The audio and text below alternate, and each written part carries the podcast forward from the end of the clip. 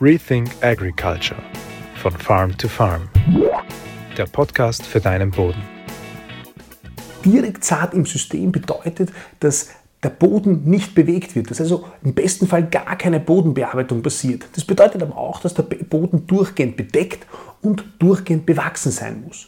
Damit ist das Totalherbizid Glyphosat ein brauchbares, einfaches und wichtiges Werkzeug, um im System Direktsaat Zwischenfrüchte vor der Aussaat der Kultur abzutöten. Wir müssen den Nichtlandwirten eines klar machen, dass dieser Anwendungsfall nichts mit den allermeisten Anwendungsfällen weltweit von Glyphosat zu tun hat. Weltweit passiert nämlich oft, dass Glyphosat direkt in eine lebende Kultur ähm, angewendet wird, um sie abzutöten, weil sie nicht erntereif wird. Oder aber, das ist in Europa aber gar nicht zu, äh, erlaubt, zur Bekämpfung von Unkraut in glyphosatresistenten, nämlich gentechnisch veränderten Pflanzen. Diese beiden Anwendungsfälle haben aber nichts mit dem zu tun, wenn Glyphosat in der Direktsaat angewendet wird. Dann nämlich in Direktsaat, in No-Till, in Conservation Agriculture, nenn es wie es will, passiert nämlich, dass Glyphosat in geringsten Wirkstoffmengen angewendet wird, bevor dort überhaupt eine Kultur ähm, ausgesät wird, bevor dort überhaupt eine Kultur wächst, mit maximalen Effekt, nämlich dass der Boden in Ruhe gelassen wird, dass das Bodenleben in Ruhe gelassen wird und dass der Boden geschützt vor Erosion ist.